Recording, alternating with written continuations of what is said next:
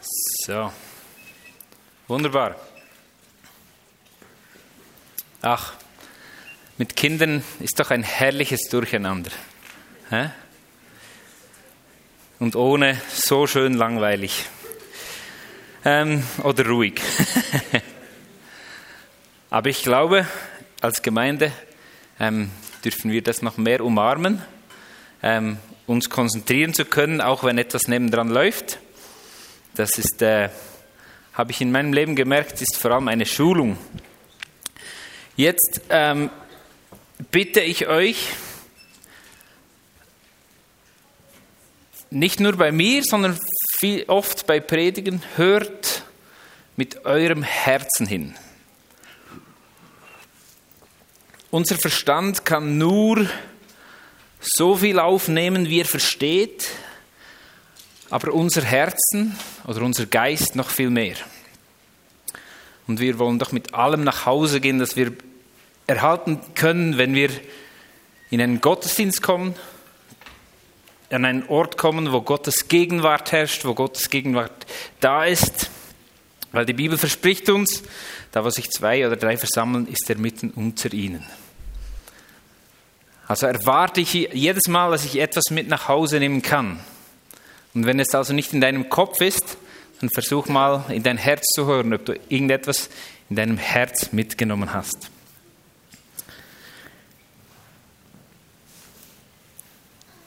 Wer weiß, in welchem Kapitel wir sind?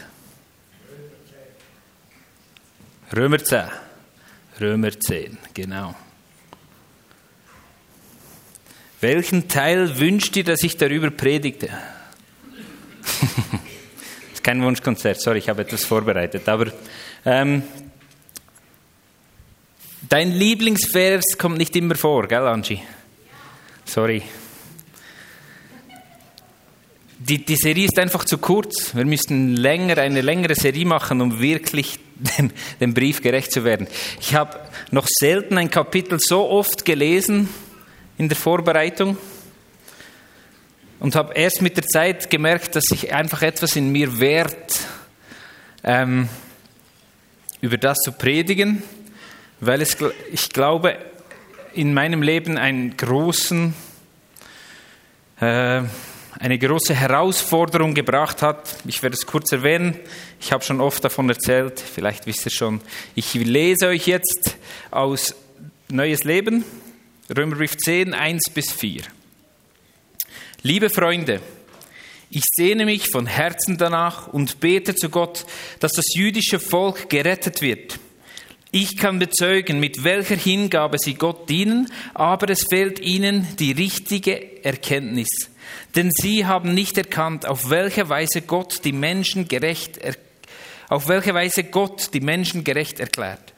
Stattdessen gehen sie ihren eigenen Weg, indem sie versuchen, das Gesetz zu halten, um dadurch die Anerkennung Gottes zu gewinnen.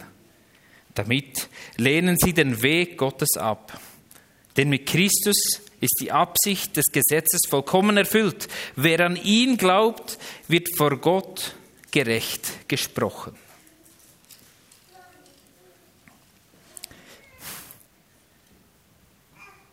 Vielleicht haben einige von euch das Kapitel schon gelesen, bevor, bevor sie heute hierher gekommen sind.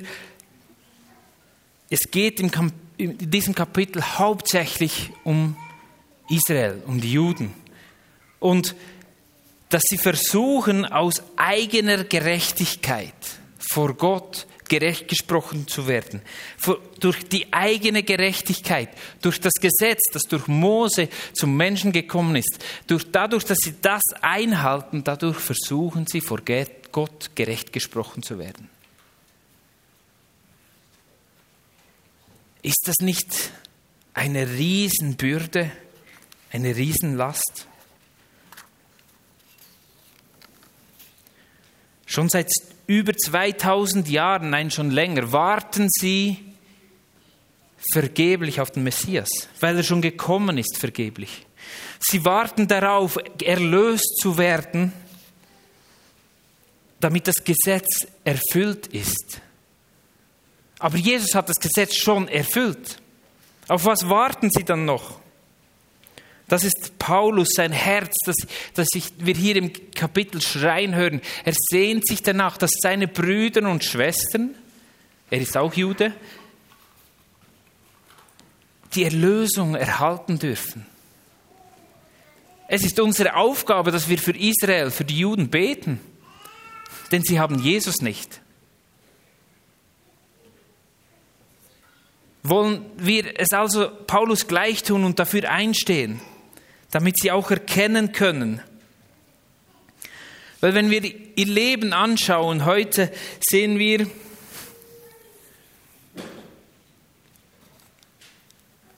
hauptsächlich das Gebot des Sabbats bringt sehr viel Arbeit für die Juden. Am Sabbat darfst du nicht arbeiten und es bringt viel Arbeit. Arbeit im Voraus, denn der strenggläubige Jude ich bin kein Jude-Experte, nur so. Habe ich einfach in der Schule gelernt. Ähm, der darf kein Feuer machen am Sabbat. Also darf er auch keinen Stromfunken erzeugen eines Lichtschalters. Also habe ich gelesen, dass einige halt im Haus einen Christen bei sich wohnen haben oder einen Nichtjude, der am Morgen das Licht anschaltet, wenn er muss, und es wieder ausschaltet. Sie dürfen es ihm aber nicht befehlen, denn das wäre verboten. Das wäre Arbeiten. Sie haben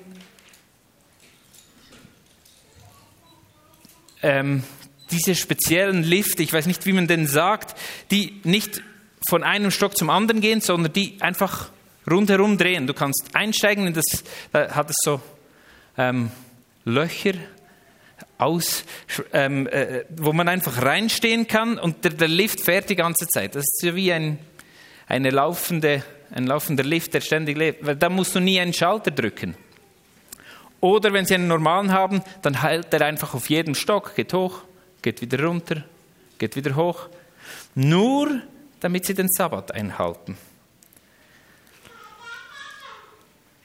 Ob das hier wirklich stimmt, das würde ich gerne mal einen Juden fragen. Ähm, ich, es hat mal mir jemand erzählt, dass die Juden sich ein Wasserkissen anschaffen, damit sie am Sabbat auf Wasser gehen. Denn in der Bibel gibt es keine Vorschrift, wie weit man auf dem Wasser gehen muss. Nur Schritte, die man zurücklegt. Also nimmst du ein Wasserkissen, dann gehst du auf Wasser und hast keine Beschränkung. Im Auto, auf dem Kamel oder was dein Fortbewegungsmittel ist. Ihr seht so viel Arbeit, um das Gesetz irgendwie zu erfüllen. Wir haben es schon gut.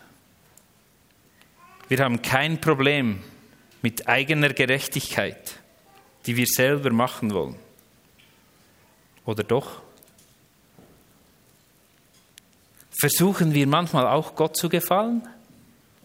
Versuchst du manchmal Gott zu gefallen? Versuchst du ihn manchmal zu beeindrucken oder eine Belohnung zu erarbeiten? Kannst du ein Geschenk auf dieser Erde annehmen oder hast du dann schon einen Stress, was schenke ich dann mal zurück? Ist ein Geschenk eine Einwegstraße oder ist das immer eine Retour?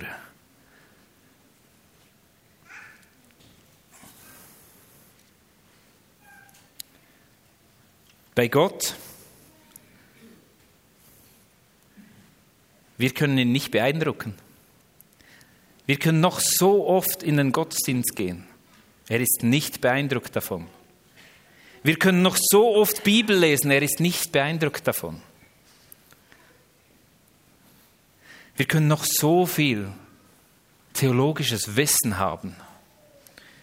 Wir können noch so viel Gutes tun alles weggeben, das wir haben. John Wesley ist ein, ein, ein Glaubensheld von mir, der, der die, die Methodistenkirche gegründet hat. Er war voll in dieser Selbstgerechtigkeit drin. Er hat einmal gesagt, ich schäme mich, dass ich zu Hause ein Bild aufgehängt habe. Denn damit könnte ich ein, zwei Personen füttern. die nichts haben.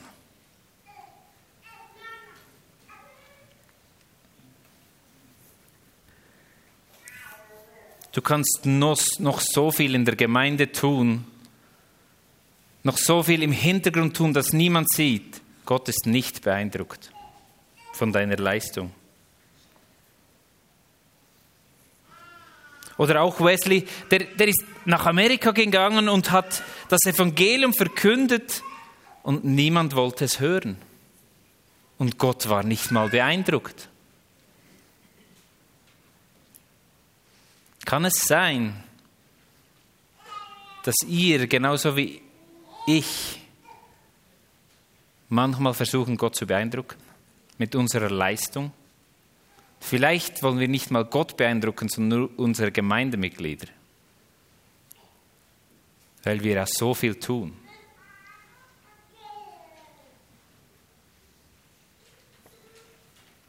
Ich muss sehr, sehr ehrlich zu mir selber sein. Wie viel will ich selber tun? Ich habe so oft in meinem Leben versucht, selbst so gerecht zu sein, damit ich kein Anstoß für irgendjemanden bin. Ich versuchte selbst so gerecht zu sein, dass ich darunter zerbrach. Ich bin zerbrochen daran, das gerechteste Leben zu leben, das ich kann. Auch vor dem Schweizer Gesetz. Und vielleicht vor allem vor dem Schweizer Gesetz. Das ist ein Stress. Ich bin psychisch ganz schlecht beisammen gewesen. Ich habe am Morgen, als ich aufwachte, habe ich gezittert, weil ich Panik hatte, etwas falsch zu machen. Wie oft machen wir etwas Christliches, weil wir es sollten, müssten. Und versteht mich richtig, es sei mir ferne, euch abzusprechen, jeden Sonntag in die Kirche zu gehen, jeden Tag die Bibel zu lesen, sich voll und ganz zu engagieren in der Gemeinde. Ich brenne dafür, aber es ist nicht meine Identität. Ich werde nicht gerecht durch das, was ich tue, durch das, was ich lese, durch das, was ich bringe, durch das, was ich mache, sondern allein Jesus ist der, der mich gerecht macht. Nur er. Du kannst nichts tun, um gerecht zu sein. Du kannst noch so ein gutes Leben leben, es reicht nicht. Gott ist nicht beeindruckt. Die Bibel sagt hier, wenn wir nach dem, nach dem Gesetz Gottes leben wollen, dann müssen wir alles erfüllen. 100 Prozent. In der Schule ist ein Vierer reicht, um genügend zu sein. Bei Gott reicht nur ein sechs Ausrufezeichen ohne Fehler. Und wenn wir in unser Leben zurückschauen, merken wir, okay, das ist schon vorbei. Dann nehmen wir doch besser den Weg von Jesus, weil das der einzige ist, den wir schaffen. Ein Geschenk einfach annehmen, ohne etwas zurückgeben zu können. Was es aber mit meinem Herzen macht, ist, dass ich alles hingeben will durch das ich gerecht gesprochen bin. Nicht damit ich gerecht gesprochen werde.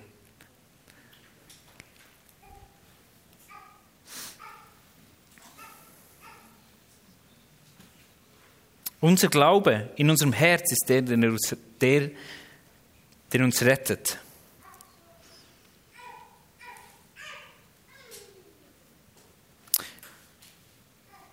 dann plötzlich können wir in den Gottesdienst gehen, um etwas mitzunehmen, um aufzutanken und nicht um eine Checkliste abzuarbeiten. Wir können die Bibel am Morgen lesen, weil wir Sehnsucht danach haben, weil wir Gottes Wort kennenlernen wollen, Gott kennenlernen wollen. Nicht, weil es eine religiöse Pflicht ist.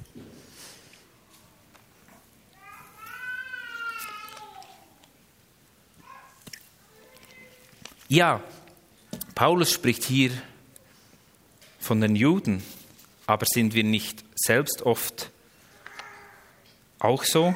Wen geht Jesus ganz hart an in der Bibel? Die Pharisäer, die Schriftgelehrten, die wissen, wie es sein sollte.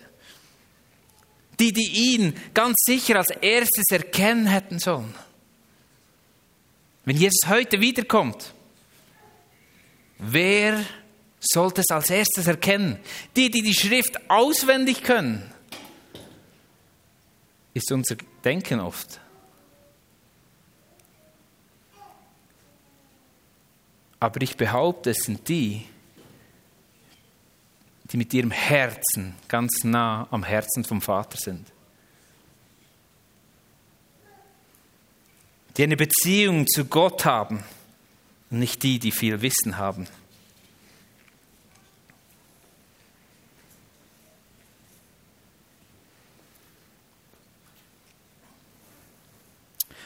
Was macht das mit deinem Leben?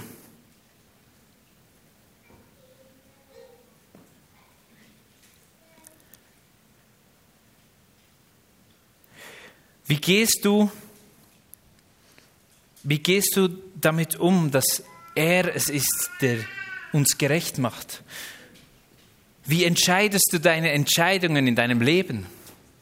Weil, wenn wir ehrlich sind, wenn wir Abstimmungen haben, politische oder was auch immer, dann versuchen wir herauszufinden, was ist das Richtige, was ist, was ist gut. Und vielleicht haben wir schon eine besonders starke Überzeugung von gewissen Sachen und haben das Gefühl, das ist Gerechtigkeit. Wenn, wenn der Bundesrat das entscheiden würde, das wäre Gerechtigkeit. Oder wenn er das machen würde, das wäre Gerechtigkeit. Die Gemeindeleitung, wenn sie das machen würde, das wäre richtige Gerechtigkeit, die, die uns die Bibel lehrt. Und gehen dann davon aus, dass wir die Gerechtigkeit haben, dass wir wissen, was gut und was böse ist. Das Verlangen, das schon im Garten Eden da war, zu wissen, was gut und böse ist. Wer sind wir schon, dass wir das entscheiden können, wollen?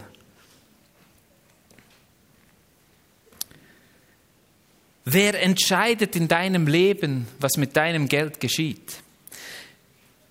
Wer entscheidet in deinem Leben, wenn du ein Erbe erhältst, was du damit machst? Du, dein Partner?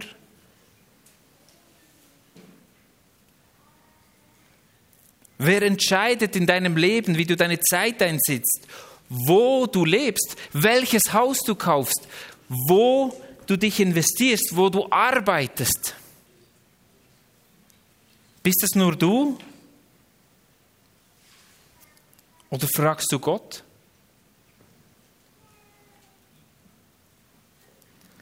Ja, wir haben den freien Willen.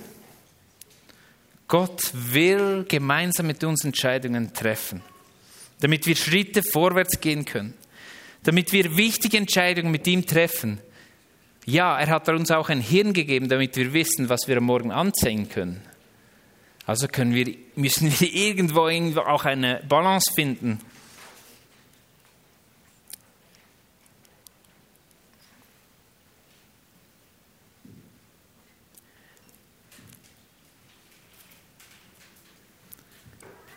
Durch den Glauben lebt er in uns und dadurch seine Gerechtigkeit. Dadurch können wir Entscheidungen in unserem Leben viel anders treffen. Ich möchte noch kurz nochmal auf, auf den Bibelvers, ich bin jetzt schon ein wenig weit davon weg, zurückkommen zum Versen 10. Da lesen wir, nee, sorry, nicht 10, den überspringen wir, wir gehen gleich zum letzten, 21. Den ganzen Tag stand ich mit offenen Armen vor einem Volk, das mir nicht gehorcht und sich mir widersetzt. Schließt eure Augen ganz kurz, damit wir uns diese Szene vorstellen können. Mir hilft es, mir vorzustellen, ich, ging heute ins Kinderzimmer meiner Tochter, habe die Arme hingestreckt und sie streckt mir die Arme zurück entgegen. Dieses Bild kommt mir in den Sinn, wenn ich das hier lesen, lese. Den ganzen Tag stand ich mit offenen Armen vor einem Volk, vor seinem Volk, das mir nicht gehorcht und sich mir widersetzt. Dieses Bild spricht emotional zu mir, das weckt Emotionen in mir. Gott ist da. Er hat alles getan, damit wir durch den Glauben und nicht durch unsere Taten zu ihm kommen können. Er ist mit offenen Armen da und wartet auf sein Volk, das er auserwählt hat auf dieser Erde, und es hört ihn nicht. Als Vater zerbricht mir das Herz, wenn ich höre, dass ein Vater seinem Kind die Hände ausstreckt und das Kind schlägt dieses Angebot aus. Es will selber Ich weiß, diese Phase wird bei mir auch kommen. Wahrscheinlich schon bald, wo meine Tochter immer selber will. Aber ein Leben lang, seit 2000 Jahren, wartet Gott mit offenen Armen da. Einzelne kommen, ja.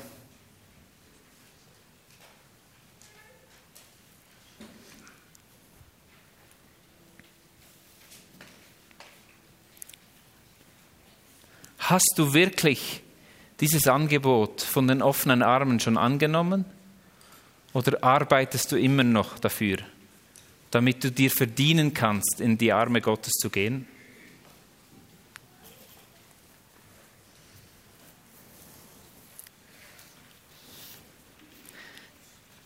Suchst du deine eigene Gerechtigkeit? Oder nimmst du die Gerechtigkeit Gottes an einfach mit unserem Herzen, wie es im Vers 10 steht, zu glauben und mit unserem Mund zu bekennen. Die Band kann schon mal hochkommen.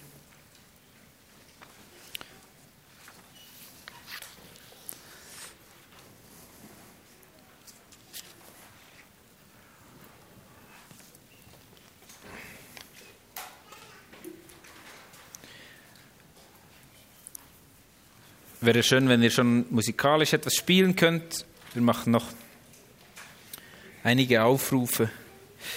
Und ich will kurz noch beten. Jesus, danke vielmal für, für diese Zeit, wo wir hier zusammen sein dürfen, in deiner Gegenwart, dich anbeten, dir alle Ehre geben und von deinem Wort hören. Und ich bitte dich, dass du unser Herz weich machst, damit wir nicht zu stolz sind, dein Angebot anzunehmen und nicht dafür zu arbeiten, um deine Liebe zu empfangen, sondern einfach die Arme zu öffnen und dir sie entgegenzustrecken.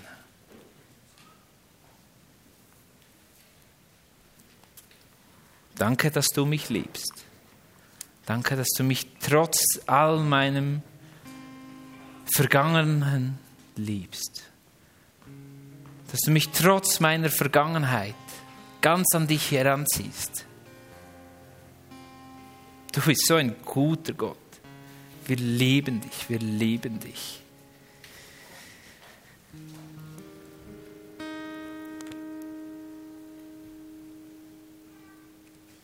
Ich möchte in, in eine Ministry-Zeit gehen und ähm, als Rübergneit mache, wollen wir immer wieder so einander